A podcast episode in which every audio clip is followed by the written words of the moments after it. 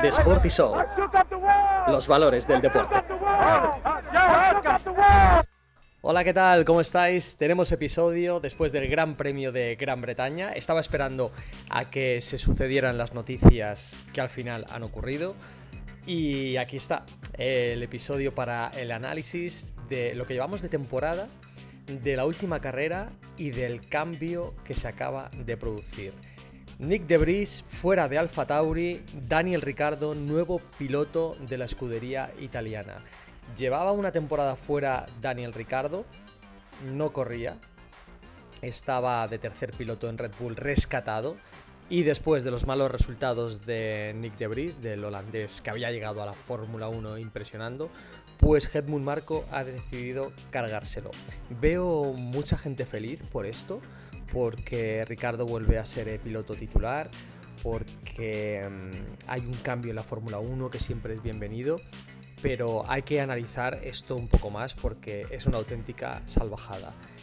Décima carrera de la temporada, con todo lo que ha ocurrido, con lo complicado que ha sido este inicio, con tantos equipos en la zona media, peleando Alfa Tauri con Alfa Romeo, con Haas, luchando por los puntos.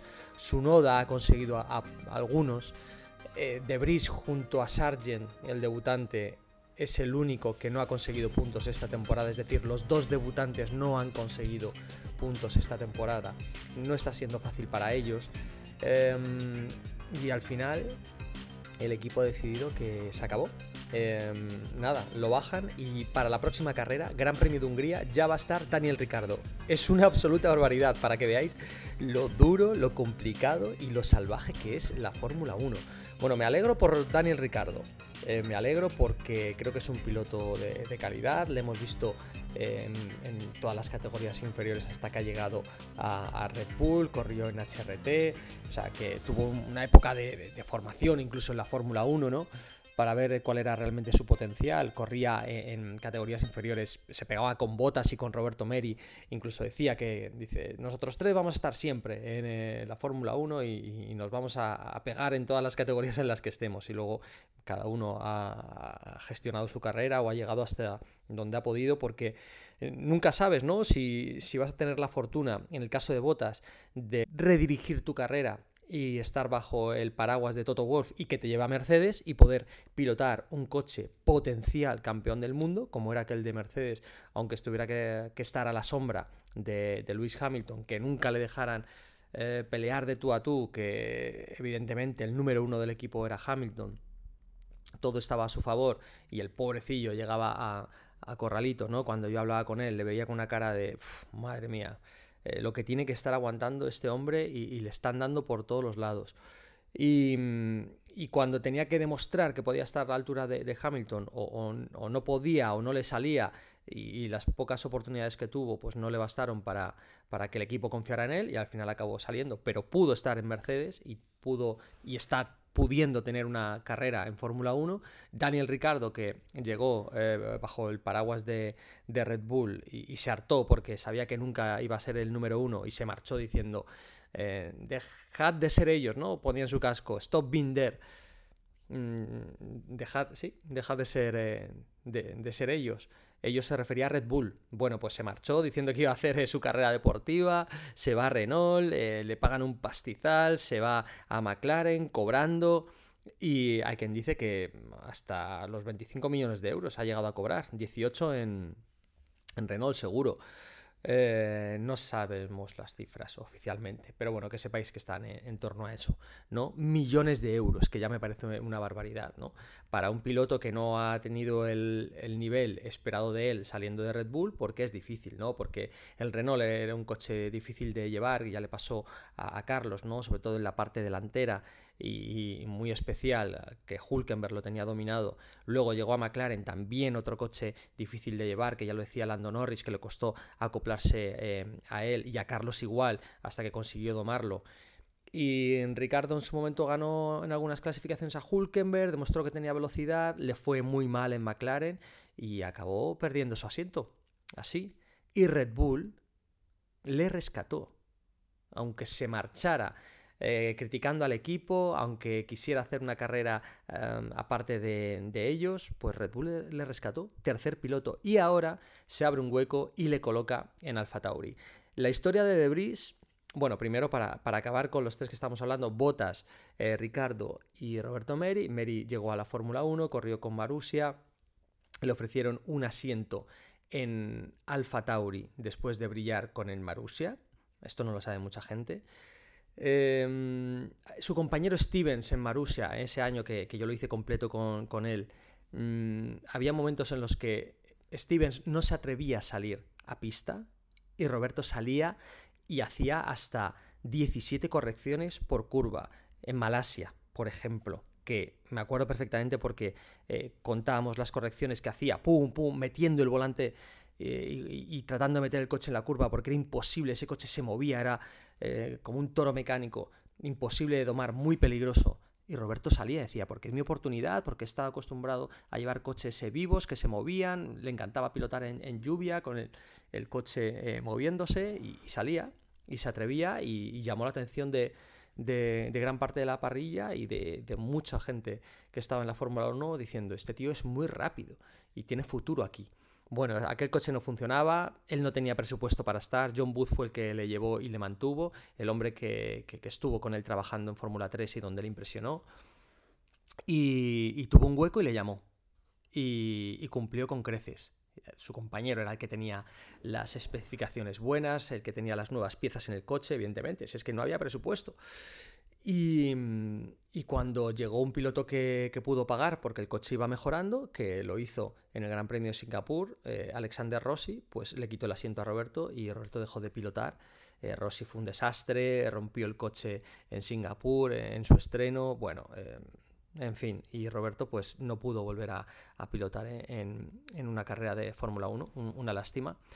Y, luego, eh, como sabía que tenía potencial y encajaba perfectamente con la filosofía, pues le ofrecieron un asiento en Alfa Tauri. Estuvieron negociando durante toda la temporada siguiente y mm, estaba Sangelael, que optaba a ese, a ese lugar, que era tercer piloto de Alfa Tauri, hizo algún test con ellos y a pesar de tener toda la inyección económica posible, porque su padre es el dueño de, digamos, eh, el Kentucky Fried Chicken de Indonesia, pues ese es su padre, el dueño, em, pues podía pagar un asiento por 15 millones de euros. Decía, venga, 15 millones de euros en venta el asiento de Alfa Tauri y, y quien venga con 15 kilos se lo queda y no encontraron a nadie que se acoplara a la filosofía de, de Alfa Tauri y que tuviera esa inyección económica. Lo, el padre de, de, de Sangelael, algún día os lo tengo que contar, ¿eh? porque corría con Prema en Fórmula 2, se perdió algunas carreras, la de Silverstone, por ejemplo, porque su padre le, llegaba a pegar. Su padre le, le, pegaba porque no rendía al chico, es que no daba para más. Sangelael no daba para más. Y, el pobre decía que estaba ya eh, harto de las carreras y que no podía más y se acoplaba mejor a la resistencia, donde ahí corrió con Giovinacci, le pagaron gran parte de la carrera a Giovinacci, gracias a eso llegó a la Fórmula 1. Muchos pilotos se acercaron a él para ver si cazaban algo de dinero, pero, mm, pero bueno, eh, él no daba para más y no pudo eh, optar a, correr eh, más de Fórmula 2, que fue lo que hizo Sangel a él y, y, bastante, que llegó a hacerlo incluso con Prema en el mejor equipo. Bueno, no me desvío. Y, Roberto encontró algo de dinero y le dijeron, venga, la mitad. Te ofrezco la mitad. Para todo el mundo 15 kilos, para ti la mitad. Y llegamos a un acuerdo y corres. No encontraron ni, la mitad de la mitad. Encontraron parte. Eh, contrató un equipo que, que, buscó inyección económica, que algunos fueron más que nada a divertirse a la Fórmula 1, pero eh, decían que buscaban eh, patrocinio y lo poco que encontraron, pues Toro Rosso dijo que no era suficiente. Así que una lástima, pero que sepáis que Roberto pudo llegar a correr en Alfa Tauri. Toro Rosso. Vaya, ¿eh? Esta no, os la sabíais. Y, bueno, cada uno eligió su camino. Eh, fue el piloto rebelde Daniel Ricardo, fue el piloto sumiso Valtteri Bottas, fue el piloto sin patrocinio Roberto Meri, el piloto sin patrocinio, quien está ahora en Fórmula E con, por méritos propios. Y, su camino también lo hizo Nick Debris, quien ganó la Fórmula 2, se marchó a la Fórmula E y años después pues se le abrió la, posibilidad. El piloto eh, de desarrollo de Mercedes, después tercer piloto de Mercedes, estuvo con ellos probando y, el chico rendía y de repente surgió la oportunidad. En Williams hubo un hueco, se puso malo Albon y, corrió, corrió, corrió Nick Debris y lo hizo muy bien lo hizo muy bien, aguantando en pista, corriendo detrás de, Fernando Alonso la mitad de la carrera, eh, consiguiendo puntos. Fue un debut soñado, bestial y la gran oportunidad. Y el cuento alucinante de tienes una oportunidad, la cumples, llegas a la Fórmula 1, impresionas y, oye, este chico merece un asiento, se pelean varios equipos por él, tratan de encajarlo, al final se lo queda eh, Alfa Tauri, el segundo equipo de Red Bull, una cesión de Mercedes, que le deja un piloto suyo, que lo han desarrollado ellos, se deshacen de él, se lo dejan a Red Bull, Red Bull lo colocan en Alfa Tauri, empieza a correr y no rinde. Bueno, es que esto es... Tú dejas toda tu carrera deportiva, dejas todo tu camino, dejas la estructura donde estás, sales de la Fórmula E como campeón y llegas a Alfa Tauri y no rindes. Claro, es que cuando tú tienes un coche bueno, pues es mejor correr es más fácil correr. Cuando tú tienes solamente una carrera y te sale y lo das todo y es un glory run, un, one-off, pues perfecto, eh, tienes calidad. Pero lo malo es no rendir en consistencia. Lo difícil es mantenerse. Lo difícil es hacerlo una y otra vez. Lo difícil es mantener el rendimiento. Claro, cuando tú lo haces una vez y te han salido las cosas, oye, qué guay, te han salido. Pues todo el mundo podemos tener un momento de gloria en algún momento, pero mantenerte hacer una temporada entera bien, rendir una y otra vez, no fallar en, lo que hagas, en, tu día a día, en, los directos, en, mi caso, eh, no fallar en, el pilotaje, en cada uno de los pilotos en todas las sesiones, libres, eh, clasificación, eh, carrera, hacerlo todo bien cuando te subes al coche y hacerlo todo bien fuera del coche, con los medios, con los patrocinadores. Es que eso es muy difícil, muy difícil. Y Nick Debris pues empezó a tener malos resultados. Eh, consiguió una decimosegunda posición tanto en clasificación como en carrera en Mónaco, que ha sido lo mejor que ha conseguido, y su noda pues ha ido, ha ido machacándole. Tampoco ha quedado tan arriba, pero es, verdad que ha conseguido puntos y eso no lo ha hecho Nick de Debris ha tenido opción de, hacer algunas machadas, se le ha roto el coche, por ejemplo, en Mónaco cuando estaba en la zona de puntos, em, también en Zambor se le rompió el coche, bueno, pues ha tenido momentos eh, para brillar eh, su Noda, también es verdad que es su segunda temporada, y a Nick Debris con todo esto, pues, pues ha empezado a perder la confianza y no ha encajado. Tiene que haber algo más, ¿eh? Tiene que haber algo más porque que el equipo pierda la confianza así en un piloto, buf, es, es muy, muy fuerte, ¿no? Pero con todo esto llegamos a casi la mitad de temporada y Red Bull decide echarle.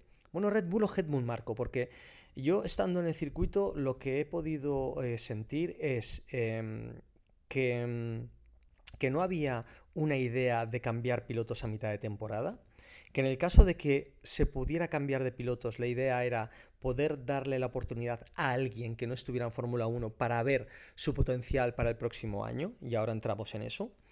Que Daniel Ricardo no podía correr porque tenía un acuerdo después de desligarse de McLaren de que no podía subirse a un monoplaza la siguiente temporada, y ya veis, o aquello era de palabra, o los contratos están para romperse, o McLaren ha dado el ok. Pero desde que surge la idea de que Debris lo van a bajar porque no convence, esto ya ocurre en Barcelona. En Barcelona ya a mí me dicen que, que Debris está sentenciado, pero que será final de temporada. Bueno, acabamos el año, Alfa Tauri tampoco está para mucho más, pero claro, la situación se, se complica, ¿no? Haas empieza a rendir, Alfa Romeo está un poquito más arriba, Alfa Tauri se convierte en el peor equipo de la parrilla y tiene, atención, nuevo, nuevo CEO, porque eh, Dietrich Matesic falleció y ha cambiado eh, la cabeza, digamos, eh, responsable eh, de, todo Red Bull. Había incluso rumores de que se querían deshacer del equipo para no tener tantos gastos y que centrarse en Red Bull y todo. Pero claro, va también Red Bull que dices, bueno, pues podemos mantener un segundo equipo Alfa Tauri. Va a cambiar de nombre Alfa Tauri. Va a intentar realizar una proyección y una, digamos que, inyección dirigida a Estados Unidos, es lo que me cuentan y que, una renovación de pilotos le viene muy bien. Claro, tienen a Honda, tiene a Honda y, tienen que tener un piloto japonés dentro de alguna de las estructuras, tanto Red Bull o Alfa Tauri. Ese es su noda. ¿Podría ser Iwasa el año que viene? Podría ser Iwasa. ¿Podría haber una doble dupla de pilotos japoneses el año que viene? Mm, me parece complicado. ¿Que su noda suba a Red Bull? Complicado. Eh, ¿Que Iwasa vaya directamente a Red Bull? Complicado imposible no hay nada, como estáis viendo. O sea, imposible Fórmula 1, nunca digas nunca porque ya veis. Ricardo, que tenía esta cláusula de que no podía correr este año, de repente corre, es lo que a mí me dicen por varios lados y me lo certifican, que no va a poder correr, y de repente pues se desbloquea la situación. Debris sale del equipo a mitad de temporada, ya no quieren eh, nada con él, le han destrozado la imagen y la carrera deportiva a Nick Debris, me parece una absoluta barbaridad lo que acaba de ocurrir. Y Ricardo tiene una nueva oportunidad de brillar y lo hace en Alfa Tauri, donde, oye, pues hay que empezar de cero. Eh, no de cero, ¿no? Porque tiene la velocidad, viene de hacer un test de neumáticos ahora mismo con, eh, con Red Bull, dicen que ha rendido muy bien y que ha funcionado. Ha tenido errores, ¿no? Ha cometido un trompo. Hay un vídeo que se ha colado incluso pero para que veáis que siempre hay que estar preparado para cuando surge la oportunidad. Le ha surgido a Daniel Ricardo, es uno de los tíos más simpáticos, eh, divertidos, cercanos de la Fórmula 1 y su imagen es perfecta para estar en el campeonato. Y esto lo va a aprovechar Alfa Tauri. Genial. A mí me da mucha pena por Nick Debris. Le han reventado la carrera deportiva a Nick Debris. Va a continuar en resistencia porque ya ha corrido en resistencia y lo ha hecho muy bien. Eh, ha corrido en G-Drive, ha corrido en otros equipos donde ha funcionado perfectamente y creo que es un piloto que se puede contar con él y es muy joven. Pero ahora repasando sus últimos posts en el que decía, papá, hemos cumplido el sueño, hemos llegado a la Fórmula 1. Bueno, es que él gana la Fórmula 2, gana la Fórmula E, llega a un equipo y a un coche muy complicado como es el Alfa Tauri, no rinde y lo bajan. No va a tener una segunda oportunidad, no va a tener una segunda temporada, no va a tener ni siquiera la segunda mitad de la primera temporada. Es que es una barbaridad. Adiós. O sea, tú no rindes em, y, no hay vuelta atrás, no hay vuelta atrás. Y claro, ¿quién ha tomado esta decisión? Un eh, Marco que decía que, no, le, no, le, no, le, convencía desde el inicio. Creo que no. Eh, la ha tomado, em, perdona, un Christian Horner que decía que no le convencía desde el inicio. Yo creo que no, porque él está centrado en, Red Bull y ha defendido a, sus pilotos, tanto a Checo Pérez, que no está en su mejor momento, como a Nick Debris. Creo que él ha tomado la decisión eh, Red Bull Marco. Y la idea, como os digo, era probar a eh, nuevos pilotos. Nuevos pilotos para la próxima temporada. Bull Marco dijo que eh, están mm, reorganizando el programa de jóvenes pilotos. Tienen a seis en Fórmula 2. Es una barbaridad para ver quién funciona y quién puede ir. Ya sabéis que Helmut Marco, si ve que un piloto no funciona y no puede estar en Fórmula 1, adiós. Eh, ya sabéis cómo ha sido la historia de Red Bull con los jóvenes eh, pilotos. Alguersuari rindió, se subió un coche en Hungría sin haber entrenado, sin haber hecho nada y, acabó la carrera y dignamente, bueno, fue un, espectáculo su debut, pero no cumplió con, con X órdenes de, de Red Bull y lo acabaron echando por, no estar eh, defendiendo a, Sebastián Vettel en su momento, eh, por no cumplir las órdenes em, que le venían, decía, pero es que si, le dejo pasar, eh, porque no hago mi vuelta. Y si hago mi vuelta, porque no le dejo pasar. Digo, es que esta gente lo quiere todo y, yo ya no sé qué hacer. Bueno, muchas cosas pasaron ahí con un Jaime Alguersuari que lo dio todo por estar en Fórmula 1 y acabó fuera del programa de jóvenes pilotos de Red Bull y de la propia Fórmula 1. Una lástima y luego con otros pilotos pues que lo, han bajado. Yuri Vips por un comentario eh, jugando a, videojuegos, lamentable y desacertado por completo, fuera. Em, pilotos que no han rendido y que estaban en el programa, fuera. Em, ahora tenemos a Liam Lawson, quien ha probado el coche y quien está corriendo con ellos en Japón. Es un piloto que podría llegar perfectamente a subirse a este coche el año que viene. Y nos cuentan hay voces de que hay un interés de probar a un piloto que está brillando en Estados Unidos, quien es Alex Palou. Alex Palou tiene contrato con McLaren a partir del año que viene. La Indy termina en septiembre. Em, ¿Hay opciones de que se suba al monoplaza? Mm, a mí no me consta.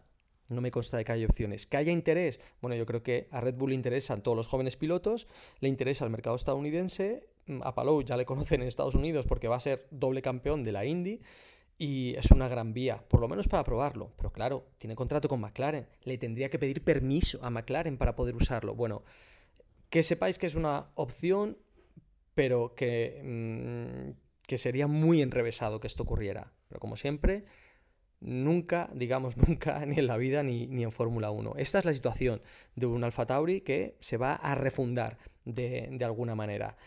Y, y, con todo esto vamos a llegar a Hungría. Después de una carrera en la que eh, Aston Martin ha mostrado un rendimiento discreto, en la que Mercedes ha estado muy arriba, McLaren ha sorprendido, ya os dije que venían mejoras y que todo el paquete iba a ser entero, tal cual, para Austria. Rindieron en Austria y aquí podio bestial de Lando Norris en, eh, en su casa. O sea, McLaren ha llegado. Para quedarse, no lo sé. No lo sé, me cuesta.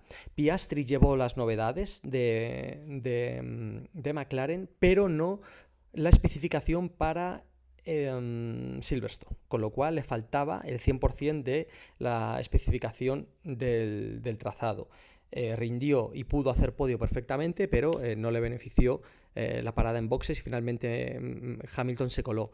Así que mm, tiene el paquete de mejoras em, Oscar Piastri, pero le falta eh, algunas especificaciones concretas. ¿Puede rendir en Hungría? Es un circuito muy distinto. Yo espero que rinda más en circuitos como eh, Spa, Bélgica, eh, la última carrera antes del parón, y Monza después, a la vuelta, eh, una vez que corramos en Zambor.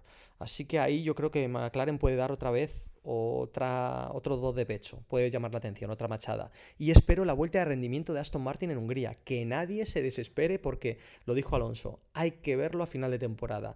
Cada circuito va a ser algo distinto porque está todo muy igualado.